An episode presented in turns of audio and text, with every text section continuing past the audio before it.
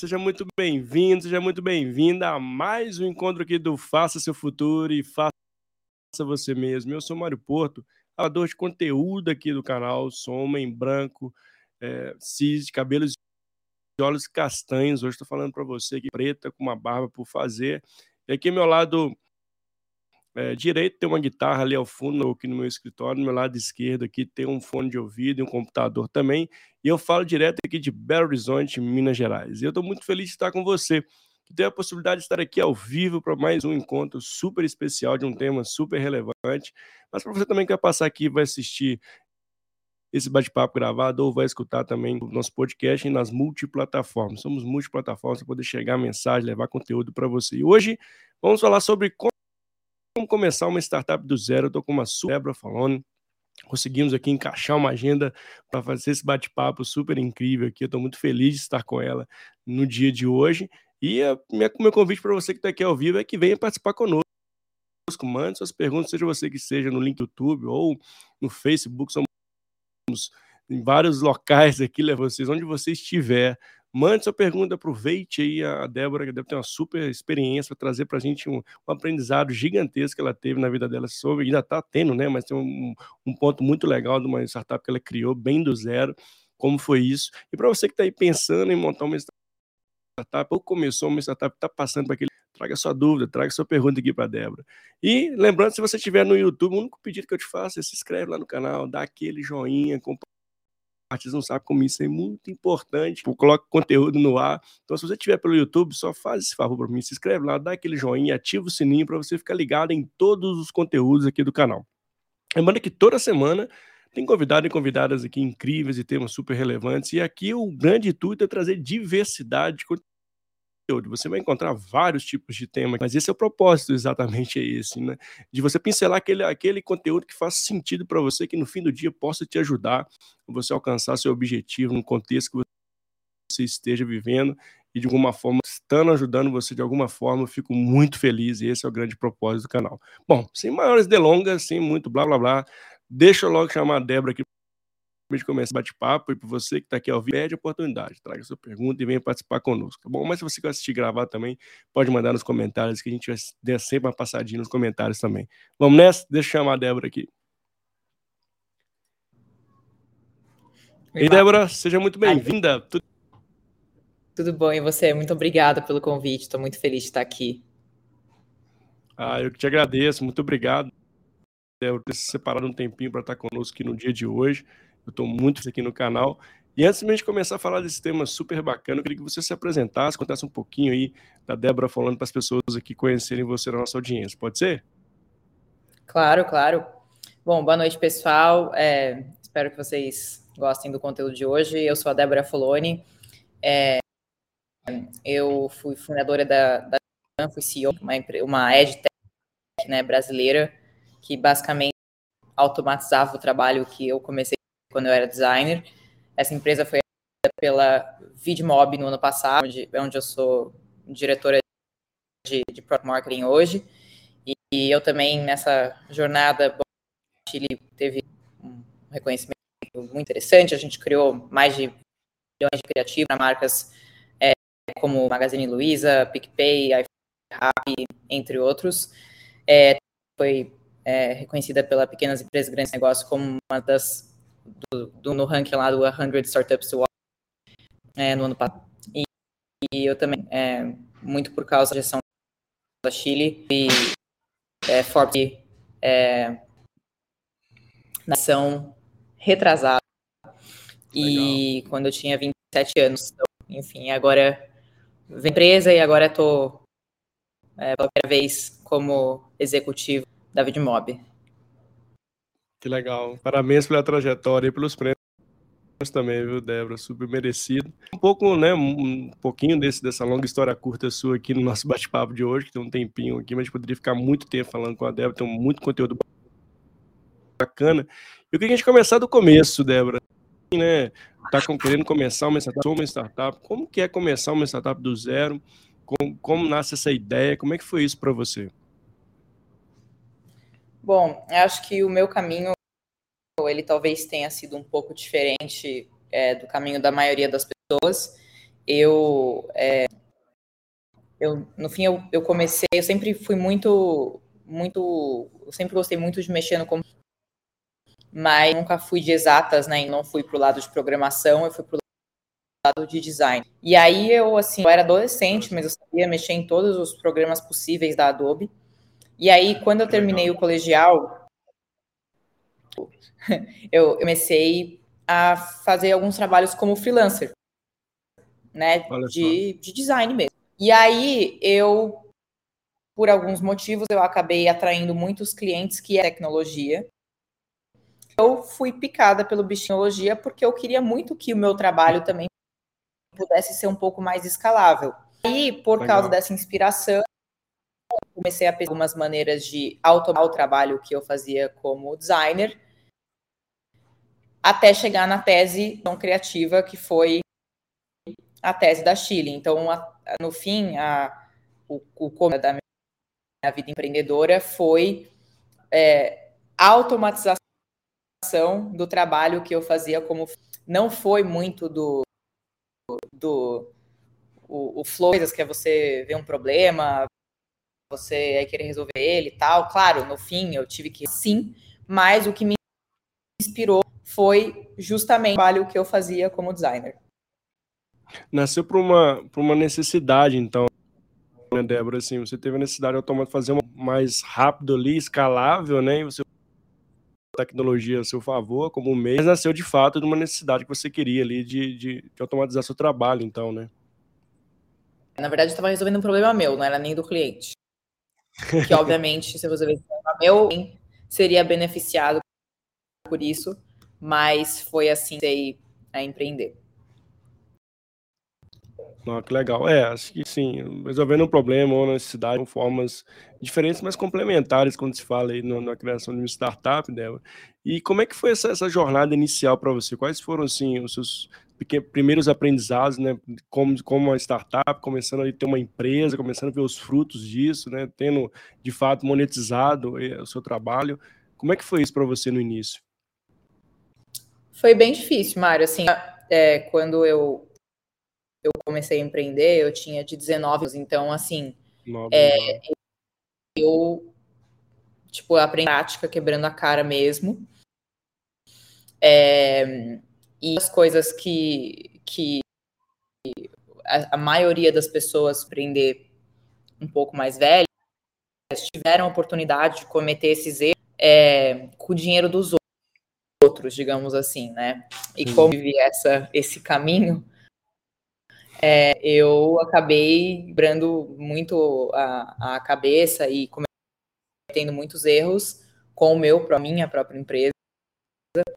É, o que teve o seu valor no fim, é, isso assim me, me trouxe uma experiência que poucas pessoas têm, né? Com, com, com, com mais. É, mas ao mesmo tempo, não vou mentir que foi sofrido. Então, assim, foram. Eu, eu cometi assim inúmeros erros, desde erros mais básicos e mais clichês assim do, dos empreendedores, Sim. quanto coisas que talvez que sejam um pouco erros avançados, digamos assim. Então, uhum. desde, por exemplo, erro clássico, você se apaixonar pela solução e não pelo problema. Foi o que eu falei. Eu comecei um negócio para resolver o meu problema e eu tive uma ideia de fazer um negócio que, na ocasião, é, eu basicamente eu ajudava marcas a escalarem a produção de conteúdo. Quando eu comecei a fazer isso, pouquíssimas empresas tinham um problema da escala com a, da escala que eu queria resolver. O problema era muito menor e eu estava querendo resolver um problema que ainda. Hoje esse problema ele é bem latente, era. Então, esse foi um erro que eu cometi e que me custou muito tempo e dinheiro para eu é, é, aprender com esse erro. É, já tenho de contratar pessoas é, que não tinham, que não eram as pessoas que eu precisava, ou porque não tinham um fit é. cultural na empresa, ou porque não tinha é, eu ia, até um outro... Exatamente fazer essa pergunta para você, como é que foi quando foi chegando as pessoas, como você foi criando isso? Porque assim, quando você né, acredita muito naquela solução, você vai embora, né?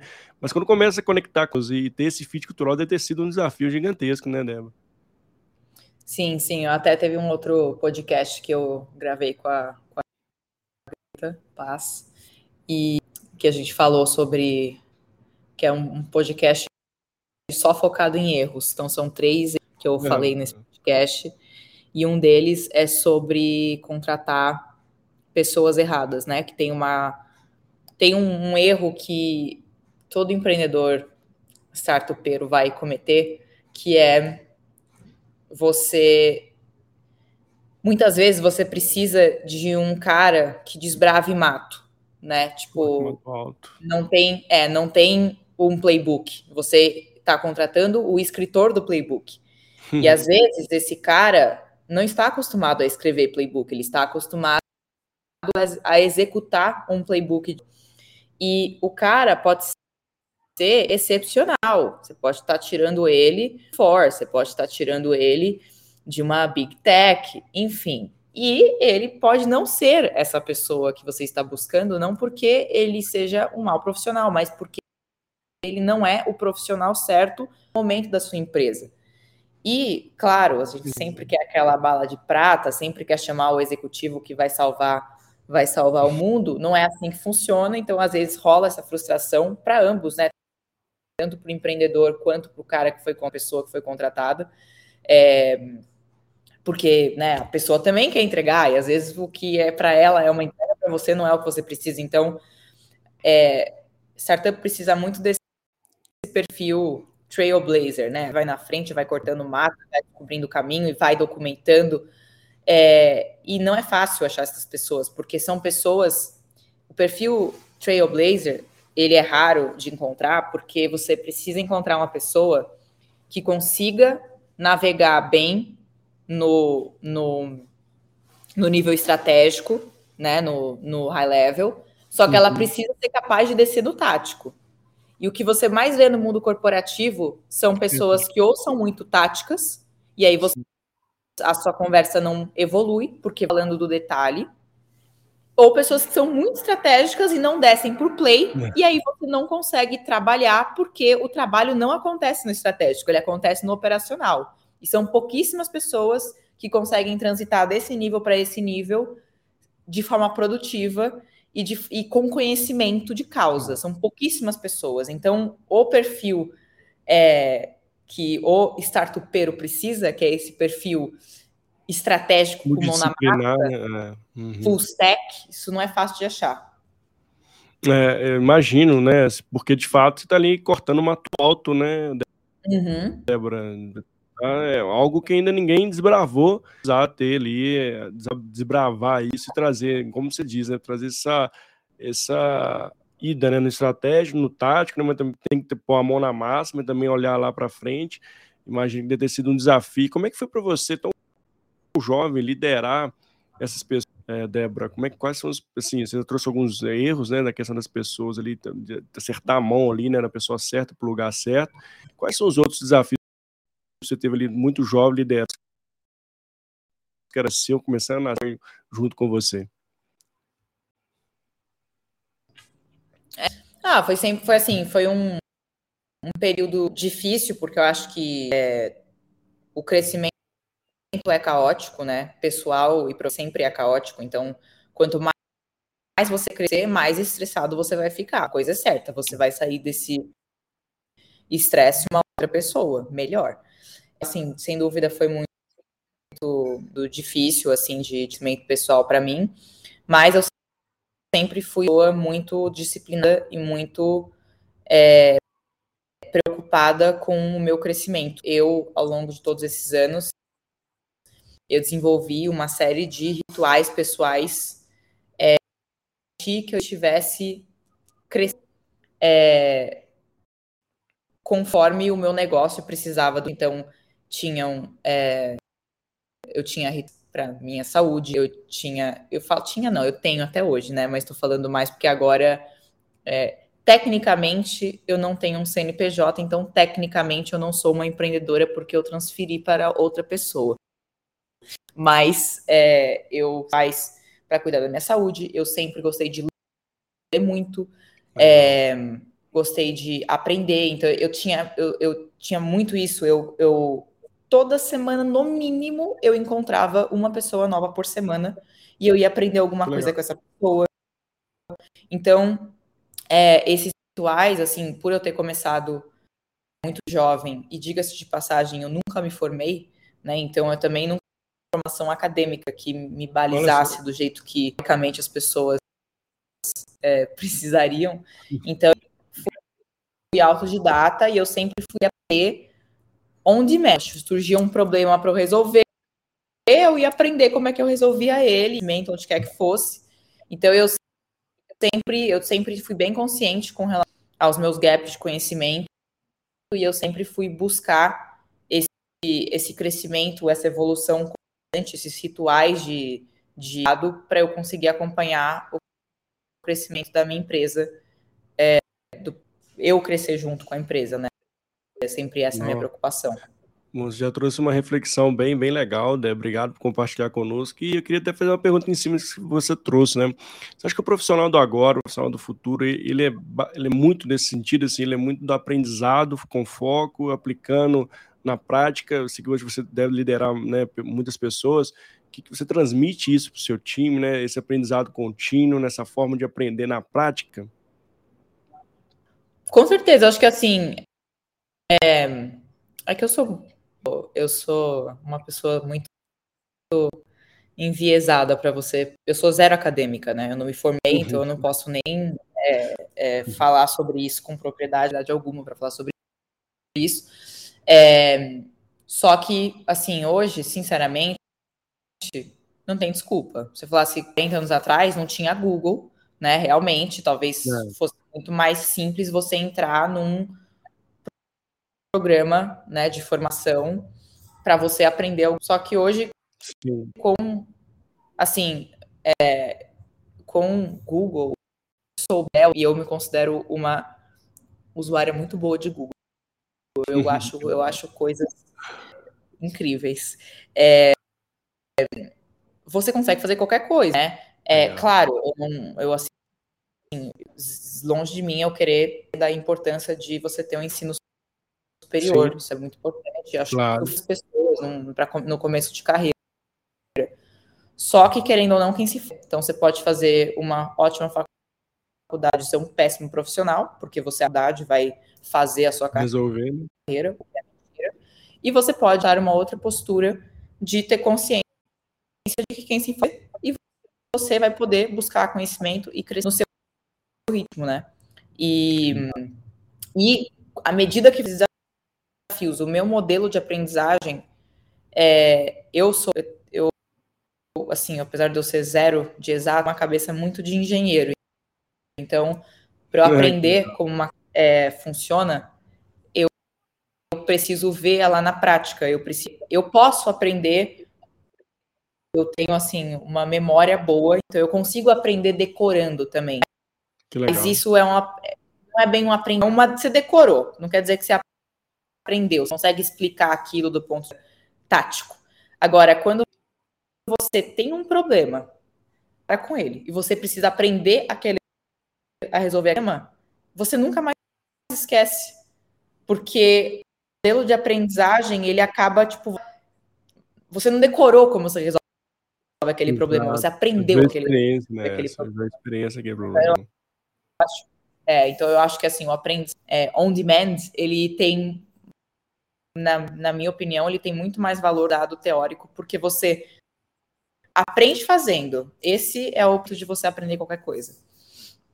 Oh, legal, incrível, obrigado, viu, Débora? Foi top demais esse ponto. E até o Pablo mandou uma pergunta para a gente aqui, vamos honrar aqui a pergunta do Pablo. Mandou: ó, a pandemia ajudou de alguma forma as pessoas a se conversarem melhor entre os setores estratégico, tático, operacional, ou havia paradigma, etc. Bom, é, eu, eu acho que assim, pra, vou falar para mim, mas eu vou dizer a minha visão que eu tenho das demais empresas. A Chile, é, durante a pandemia, assim, foi bem, bem assim, a gente cresceu muito quando o Down começou. Então, assim, a gente foi de 9 para 30 funcionários em talvez é, quatro meses, 120 dias, alguma coisa assim. É, e para uma empresa que tem 400 funcionários, talvez uma de 30 não pareça uma grande então... diferença, mas é, faz total diferença, porque quando você um, um, um founder ou de uma empresa com até uns 10 funcionários, ele não é um manager, ele é um né? Você não manager nada, você faz, ponto. Quando você cresce de 9 para 30, muda muito o corpo do trabalho de um founder, de um CEO, porque fazedor para um gestor. E no caso, assim, eu diria que para 20, um gestor e para 30, gestor de gestores. Você já tem duas camadas de é, duas camadas isso aqui, ó, estratégico, tático, né? Você já vai ficar cada vez mais distante é. do dia a dia. Então, esse, o maior sintoma desse período é o caos. Você, como founder, você tem um de que você é, tá dirigindo um Boeing 77 servindo cafezinho ainda. Você ainda tá com o mind. Vai lá atrás e volta, né? E você, e você é não sabe para onde está indo. Então, é, o que eu fiz nessa época, como eu sempre fui muito nerd, sei a estudar, eu sou obcecada por gestão, eu adoro gestão. E eu, apesar de eu não ser Ana, eu sou muito organizada, porque eu sou uma pessoa extremamente e eu morro em ambientes caóticos. Então eu gosto de ter, ter, rituais, eu gosto de ter manuais, porque é assim que uma pessoa ansiosa se sente menos ansiosa. E como a empresa é era minha, foi assim que eu montei Item, ela. Então, é, então assim, desde o design é, oral é, até os rituais que nós tínhamos, eles eram feitos para dar visibilidade de cima para baixo, de baixo para cima, né? Porque você vai delegando, você vai perdendo noção do que está acontecendo. Isso para mim era extremamente assustador.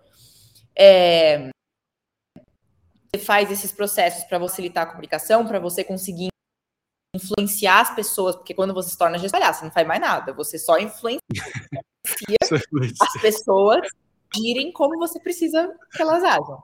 É. Então, esse processo também tinha e também tinha a funcionalidade de você conseguir colher informações para que eu pudesse tomar decisão. Então, isso foi como eu fiz, e eu acho que com a pandemia, claro que a pandemia torna a essencial essa organização organização, porque as pessoas estão longe, e garantir que as pessoas estejam trabalhando Sim. um objetivo, com um alinhamento. No geral, isso é uma cunha. Eu sempre fui uma pessoa extremamente organizada. É, é, então, isso foi uma coisa minha. No geral, eu acho que ainda é um pouco pelo que eu vejo nas empresas. É, essa Sim. ainda fica uma zona, ainda fica solta, principalmente em organizações que ou que são mais remote do que é, presenciais. E acho que, principalmente o público, LinkedIn e tudo, geralmente são empresas frente, pessoas que trabalham na frente do computador. É diferente de trabalhar numa indústria. Pessoas que trabalham no computador, elas podem trabalhar remoto. Assume-se que setores de consultoria, tecnologia, etc., têm uma dificuldade ainda maior de conseguir Exato esses processos de gestão para você navegar é, eficientemente do estratégico para o tático operacional.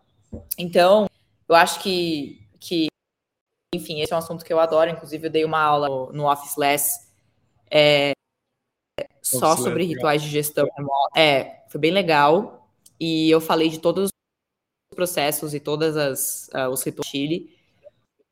Mas, enfim, só para resumir, eu, no meu caso, a pandemia ajudou, mas, no geral, eu acho que a, a, a pandemia trouxe muito mais caos do que ordem para as organizações. É, concordo plenamente com o que você trouxe, viu, Débora? A gente não achou essa, não acertou a mão nesse sentido ainda. Acho que algumas empresas, ainda mais as empresas que ainda são 100% remotas, aquelas que ainda estão fazendo híbrido também, mas a 100% remota, eu ainda vejo que ainda não, não chegamos no equilíbrio de como fazer essa gestão, essa transição entre os níveis de forma saudável e de forma que de fato seja mais eficiente, como você bem trouxe. E O Thiago até mandou um ponto aqui para a gente também. O Thiago, outro participante, seja bem-vindo aqui, Thiago. Eu concordo plenamente, estudei neurociência há quatro anos, sozinho, cansado, caçando conteúdos, livros e artigos. Não tem mais motivo. Quem quer, faz. Exato. E tem uma pergunta dele aqui, ô Débora, sinta-se à vontade, caso você queira responder também, tá? Se você acha que a fase startup prejudicou sua saúde. É uma pergunta que ele fez aqui. o que você acha, Thiago? Eu acho que assim, você abrir um CNPJ, você assina um, um disclaimer que você está automaticamente abrindo mão da sua saúde. A pessoa que fale que não é mentira.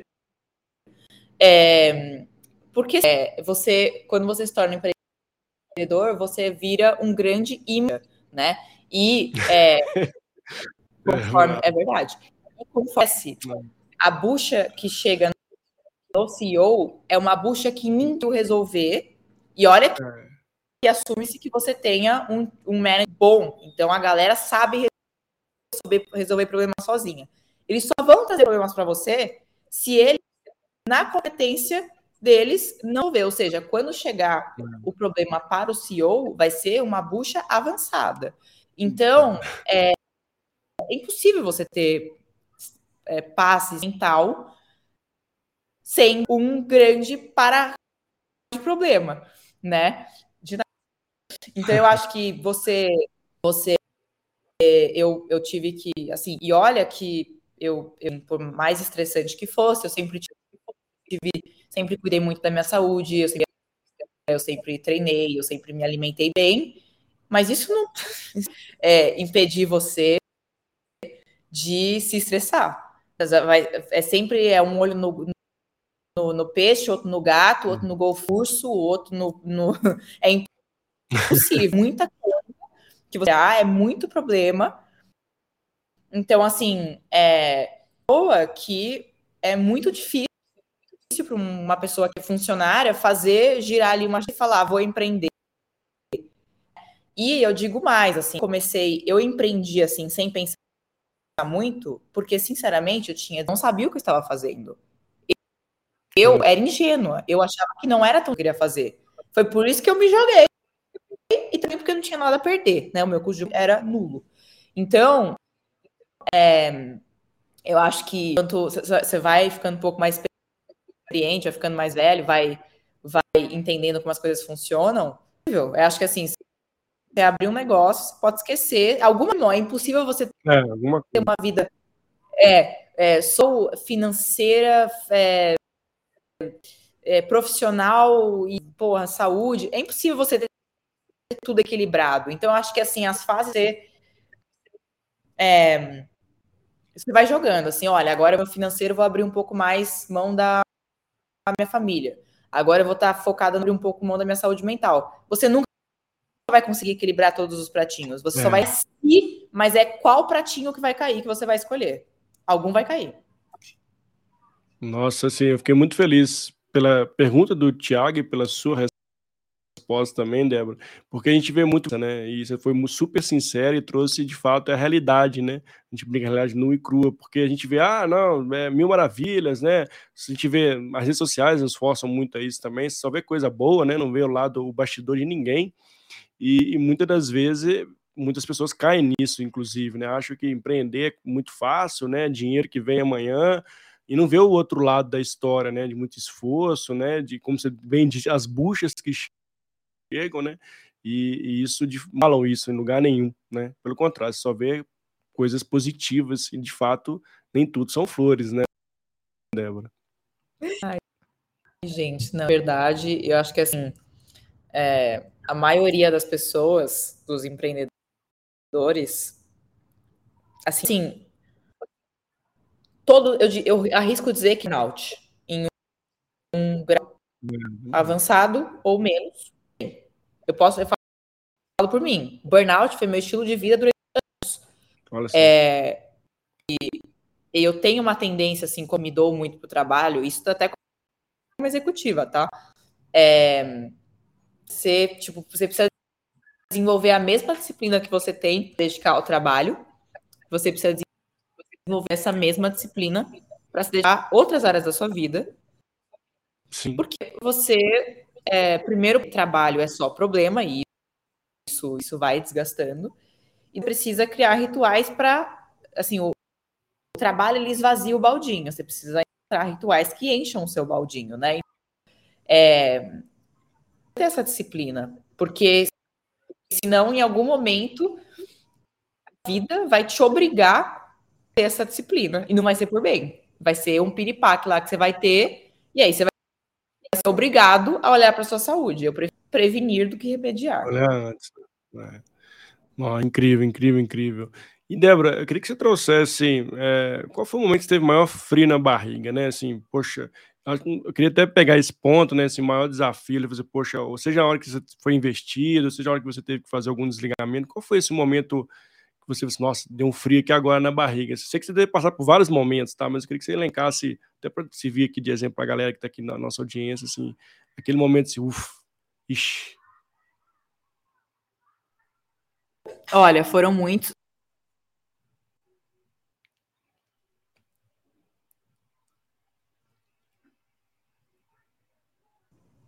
É, e assim, eu, eu, eu acho que foram muitos, como você como você disse, eu acho que o que está mais fresco aí e mais, mais recente, sem dúvida, foi a nossa aquisição.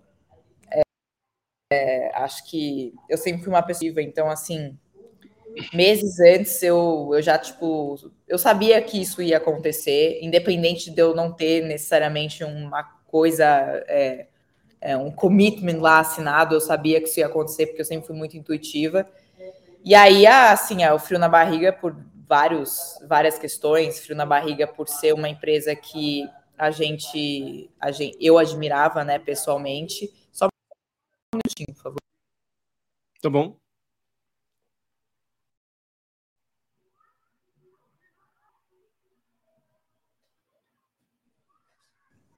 É, então, assim, é frio na barriga por vários motivos. Frio na barriga porque eu vendendo uma empresa, né? Tipo, eu sempre fui Débora, que nem Dora Aventureira, mas eu era Débora empreendedora. É, eu ia, não ia ser mais empreendedora, mudar completamente a minha vida. Frio na barriga porque era uma empresa que eu sempre usei como referência durante anos. Então, imagina uma pessoa que você é fã e a pessoa Sim. chega para você e fala, oi, tá, o negócio que tá fazendo. Foi mais ou menos essa minha reação. É, frio na barriga, porque eu sabia que isso mudaria a minha vida e a vida de outras que comeram sal comigo durante financeiramente. Então, foi na barriga. É, e, tipo assim, eu, eu nunca fiz isso, né? Eu nunca tinha feito isso, né? Então, muitas coisas novas ao mesmo mesmo tempo e o dia que a gente anunciou é, foi sem dúvida o dia mais emocionante da minha vida. Assim, eu estou chorando em 90% delas, porque a cada 10 minutos me falava: Nossa, você mudou a minha vida. Nossa, você não sei o que. É, tipo, sempre me considerei uma pessoa egoísta, porque eu sempre fui é, na meus objetivos, objetivos da empresa, e no fim eu descobri que por eu ser tão focado, é, eu acabei, eu, tipo assim, esse dia eu percebi que eu não fui tão egoísta assim, porque muitas pessoas me disseram que eu mudei a vida delas, então é... Que legal. Sem dúvida foi um dia de muito frio na hum, Não, é legal trazer o poder, né, que as empresas têm, inclusive, de mudar, ajudar as pessoas, mudar a vida das pessoas, transformar as pessoas, né, Débora? E, e às vezes, como você bem trouxe, né, talvez no ritmo que você está, né, frenético, né, de cuidar de uma empresa jovem, né, é, acaba não percebendo esse ponto, mas com certeza esse reconhecimento sempre vem, né? É isso, é isso que legal, que bom que você teve essas mensagens. E, e Débora, queria que você trouxesse um pouco, na sua visão, o cenário do, do startupeiro hoje no Brasil, no contexto atual. Né? A gente tem visto né, algumas layoffs aí acontecendo, né, algumas uh, startups ajustando seus modelos de negócio ali. Como é que você vê esse contexto atual para quem quer começar ou, tá, ou ter uma, já ter uma startup? Bom, eu acho que assim, eu vejo ele como necessário. É, eu sou prova viva de abundância não necessariamente benéfica para os negócios, né? Porque quando você tem dinheiro sobrando, diligente com custos, você se dá o luxo de é, de si.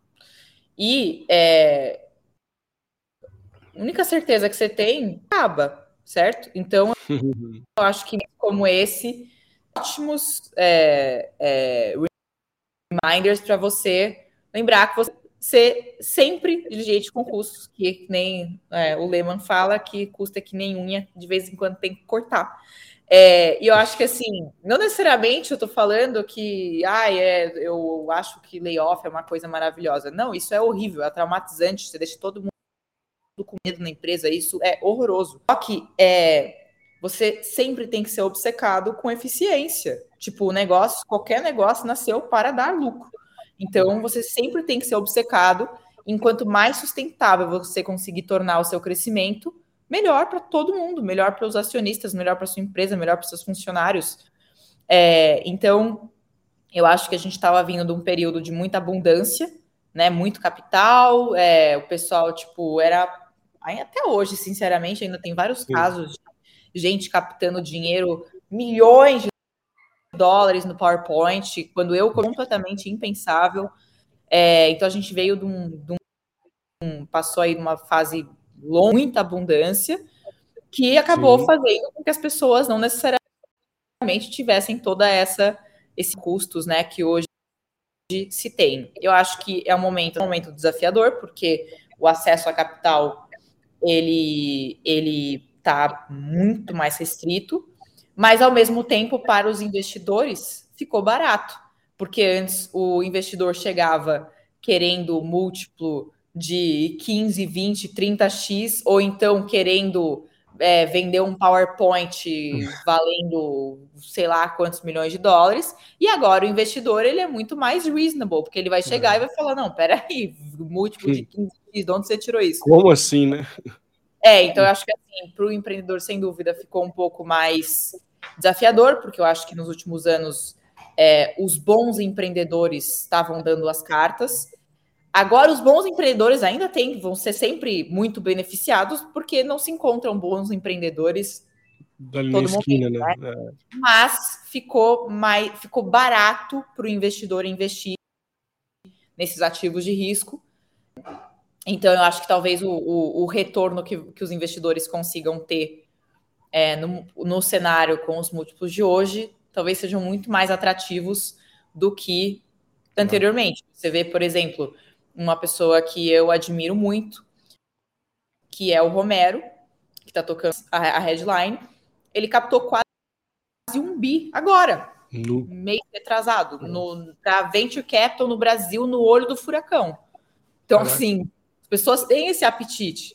Mas o difícil, na verdade, não é nem isso, é você encontrar onde botar todo esse dinheiro. legais. É. É. E, Como é, e como é que foi esse ponto para você, Débora? Quando entra o dinheiro, né? Até o momento você estava ali com o seu dinheiro, né? Você mesmo se, se investe. Quando entra o dinheiro do investidor, a pressão aumenta também ver isso. Totalmente. Totalmente, e não é nem o investidor, tá? Que vai ficar lá no seu pescoço. Isso não acontece. Você se coloca uma pressão, porque que entra o investidor o dia que você deixa de ser uma empresa familiar, você começa a ter pressão por resultados. É, você se coloca essa pressão, é você que monta o seu business plan, é você que fala que quer crescer 100%, 200%, 500%. Você que fala isso. E o investidor ele só vai te pedir o que você falou para ele. Então, é, é, eu, por um lado, isso é ótimo, tá? Porque uma Sim. empresa familiar não tem pressão nenhuma por crescimento. Se você quiser, você né? É. É, então, por um lado, isso é bom, porque isso vai te, a todo tempo, te provocar em como você pode vender mais, em como você pode custar menos, em como você pode é, ter mais alcance, enfim, isso é maravilhoso porque isso vai te provocar a crescer. Por claro que existe uma pressão, porque se você antes não tinha pressão, se assim, se você terminasse o ano no zero a zero, isso fosse bom para você quando você era uma empresa familiar, ok, agora com o investidor é diferente, porque ele botou dinheiro lá querendo tirar. É. Então, você vai ter uma pressão, como eu disse, não é que o investidor vai ficar lá no teu pescoço. Você vendeu um plano para ele e agora você só tem que executar. Se você estiver executando, que bom, a pressão vai ser pequena. Se você não estiver executando, a pressão só vai aumentar. Então, sim. E outra coisa do quando você se torna uma empresa que não é familiar, quando você recebe um investimento, sim. é que você automaticamente você precisa organizar a sua empresa.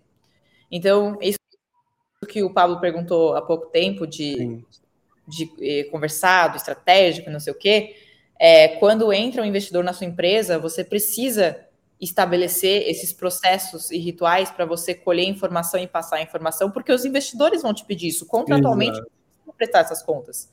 Então, é, se você ainda não tem esses processos, quando entrar o investidor, você pode ter certeza que você vai ter que criar, porque senão não tem como você fazer um reporte é, para investidor decente se você não ações. Então, é, sim, a pressão aumenta, mas eu acho que a pressão é para o crescimento sim. do negócio. Agora, Débora, quando a startup vai crescendo, ela começa, como você diz, organizar processo, né, ter organização, começar a desenhar é, esses procedimentos que muitas empresas grandes têm. Esse, essa virada, essa transformação né, da startup, você acha que a startup ela tem um, um, período de vida ou ela, né, ela sempre vai ter uma cultura de estar, uma empresa pode crescer organicamente, é grande, com pensamento de startup? Como é que você vê isso? Ou se, na sua visão, a startup de fato tem um período ali que ela vai transformar, depois vai transformar em outra coisa, vai transformar, vai transformar. Como é que você vê esse ponto? Eu acho que startup é um é um state of mind, assim. Eu acho que tipo você pode ter startup dentro de uma empresa, porque eu acho que o DNA de uma iniciativa que seja uma startup é a coisa experimental, né? Então você não consegue planejar muito numa startup. A única, coisa, a única certeza que você tem é que seu plano está errado.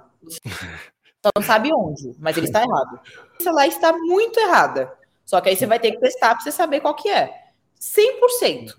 No tipo assim, eu corto meu pulso aqui se chegar um VC e falar, olha, o que a startup me vendeu, ela me entregou 100%. Não existe. Você vai errar porque a sua premissa de ticket médio está errado, a sua premissa de aquisição de cliente está errado, sua ação de funil está errada, alguma coisa está errada. É. Ponto. Ou muitas coisas estão erradas, assim, e aí o que, o que não pode é estar tá tudo, tudo errado. Se tiver tudo errado, aí entrou em fazer. Agora, se tiver outra coisa, uma outra coisa errada, você vai conseguindo pivotar no meio do caminho e ajustar. Então, eu acho que uh, você pode ter startups dentro de empresas grandes, desde que seja assim, é um grupo é cross-functional, então você tem, não é uma startup de vendas, de tecnologia, não, é uma Sim. startup que tem, tem uma pessoa de vendas, tem uma pessoa de tecnologia, tem uma pessoa de produto, tem uma pessoa de marketing, tem uma pessoa de, né, enfim, é um grupo cross, cross-funcional, é, multifuncional, é que eu tô com inglês na cabeça, gente, é, não é, não é, é snob, é porque eu falo inglês 24 horas por dia, então meu vocabulário está cada vez mais ridículo, porque a cada 10 palavras... Mistura, né? Uhum. É, e... Então, assim, é, uma, é um grupo é, com, com que, é, multifuncional que se juntam para experimentar como que se resolve, como que, né, é, é resolve um desafio ali que eles têm. Que esse mindset experimental é, é que ele acaba se perdendo conforme você vai crescendo, porque Sim. conforme você vai crescendo e conforme você vai tendo histórico, fica um pouco mais fácil você fazer um planejamento, porque você tem track record para fazer isso. É, quando você empresa que acabou de começar, você não tem outra opção a não ser fazer experimentos. É. Eu acho que quando você vai crescendo, o que vai o que vai ficando cada vez mais difícil é você manter esse DNA é, científico experimental, porque você vai querendo ou não querendo fazer planos e planos e quanto mais quanto mais longo prazo é o seu planejamento, experimento e menos espaço que você tem. Então, é, você vai se, naturalmente você vai crescendo, você vai perdendo essa cultura que é uma pena, porque eu acho que é, todo mundo se beneficia disso. É, eu sempre tento, eu sempre tento trazer esse DNA experimental para dentro da Vidmop para 400 funcionários, é, porque você vai crescendo, é claro, você vai errando cada vez menos nas suas previsões, mas você vai errar alguma coisa. Então é Sim. é sempre você, para você criar uma cultura de experimentação e de inovação, você precisa ter tolerância ao erro. E se você tem tudo planejado nos mínimos detalhes e se um negocinho sai do planejado você já surta, ninguém quer arriscar, porque ninguém, ninguém. quer ser o cara que vai fazer o previsto e o realizado descolar. Então, é. se você não tiver nenhum espacinho para experimentação e para pessoas testarem coisas novas, você vai criar uma cultura de aversão ao risco. Ao erro, é. Tem como inovação acontecer num ambiente como esse. Então, eu sou totalmente a favor das empresas, independente do tamanho, sempre em mindset científico e de experimentações no dia a dia.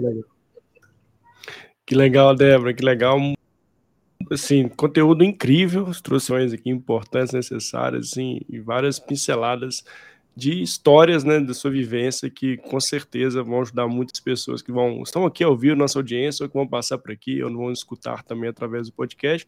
Mas estamos caminhando aqui para o finalzinho do nosso bate-papo, um bate-papo bem leve, bem gostoso aqui, a gente tem ver o tempo passar.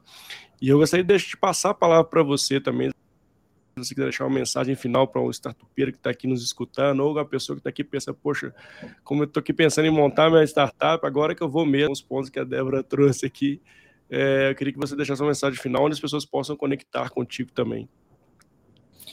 Com certeza, gente. Acho que eu, eu assim, eu agora estou numa que eu estou muito assim, agora que eu tenho tempo, né? Eu sempre quis fazer isso, mas é, antes eu não tinha como pensar, na verdade, em. Meu foco estava sempre sendo na Chiligan e eu não nem cogitava fazer nada em paralelo.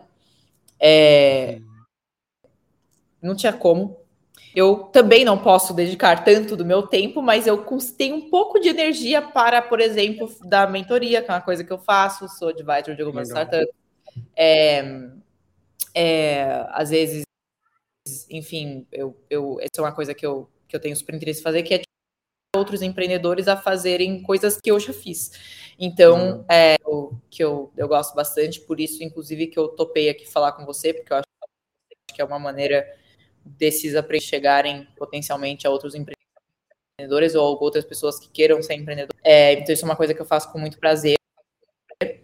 É, então, eu tenho que quer ajudar outros empreendedores, seja como advisor, às vezes como investidora, dependendo se for uma tese que eu conheça, que eu possa é, e também, às vezes, compartilhando conteúdo, isso é uma coisa que eu confesso que faz um tempo que eu não faço. Eu tenho planos aí de, de voltar a fazer isso agora.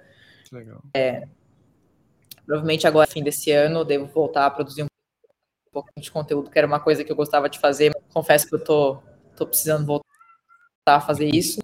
É, então, é também me acompanhar também nas redes sociais, tudo mais, é, seja no, no, no, no LinkedIn. É, tem bastante, apesar de fazer um tempinho que eu não posto, tem muita coisa que eu já postei, tanto nos destaques dos meus stories quanto no, no nos meus posts do, do LinkedIn. É, e aí, me acompanhando, eu com certeza vão, vão chegar coisas novas e conteúdos novos para eu compartilhar. Ah, que legal. Mais uma vez, obrigado, Débora. Muito feliz de ter conversado contigo aqui sempre à disposição também, sempre que você puder, venha participar aqui do canal com a gente. Obrigado a toda a audiência que passou por aqui também, que ouve, que assistiu gravado, ou que está aqui ao vivo, ou que está escutando a gente. Muitíssimo obrigado e se conecte conosco para ficar mais ligado aí nos conteúdos do canal. Tá bom, Débora? Um beijo no coração e muito. Prazer, Mário. Foi você e uma ótima semana. Obrigada pelo convite. Ah, obrigado a você. Tchau, tchau, gente. Um beijo no coração e até a próxima. Tchau, tchau.